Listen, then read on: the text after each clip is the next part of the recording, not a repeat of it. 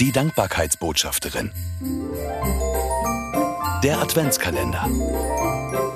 Mit Sabine Langenbach.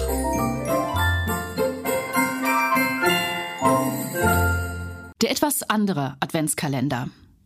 Begegnungen mit Menschen ins Gespräch kommen, das lieb ich an meiner Arbeit als Journalistin und Referentin. Nach einem Programm zum Thema Glück kam Kerstin auf mich zu. Fröhlich und lebensbejahend stand sie vor mir und erzählte von ihren persönlichen Glücksmomenten und aus ihrem Leben. Mir fiel auf, dass sie eigentlich genügend Gründe zum Klagen gehabt hätte. Eine schwere Krebserkrankung lag hinter ihr und die andauernde Arbeitslosigkeit war auch alles andere als erfreulich.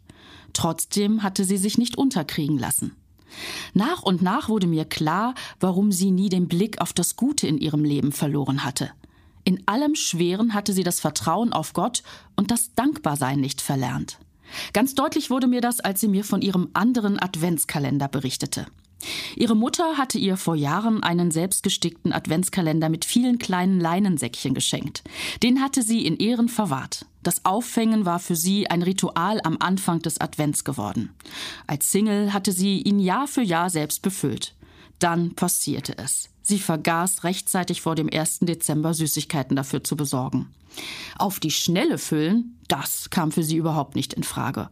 Aus alter Tradition wollte sie den Kalender trotzdem aufhängen. Aber ohne Inhalt? Da kam mir eine Idee. Warum sollte der Adventskalender sich nicht mal bis Weihnachten füllen, anstatt leerer zu werden? Nichts Süßes wollte Kerstin in den Sack legen, sondern Zettel, auf denen sie notieren würde, wofür sie am jeweiligen Tag im Advent dankbar war. Als ich sie traf, erinnerte sie sich freudestrahlend an diesen ersten anderen Adventskalender zurück.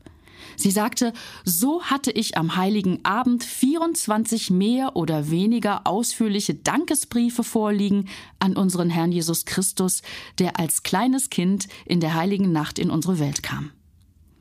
Seitdem ist dieser besondere Adventskalender ihr Begleiter in den Wochen vor Weihnachten. Für mich ist die Begegnung mit Kerstin noch heute eine wertvolle Lektion in Sachen Dankbarkeit, mitten im Alltag.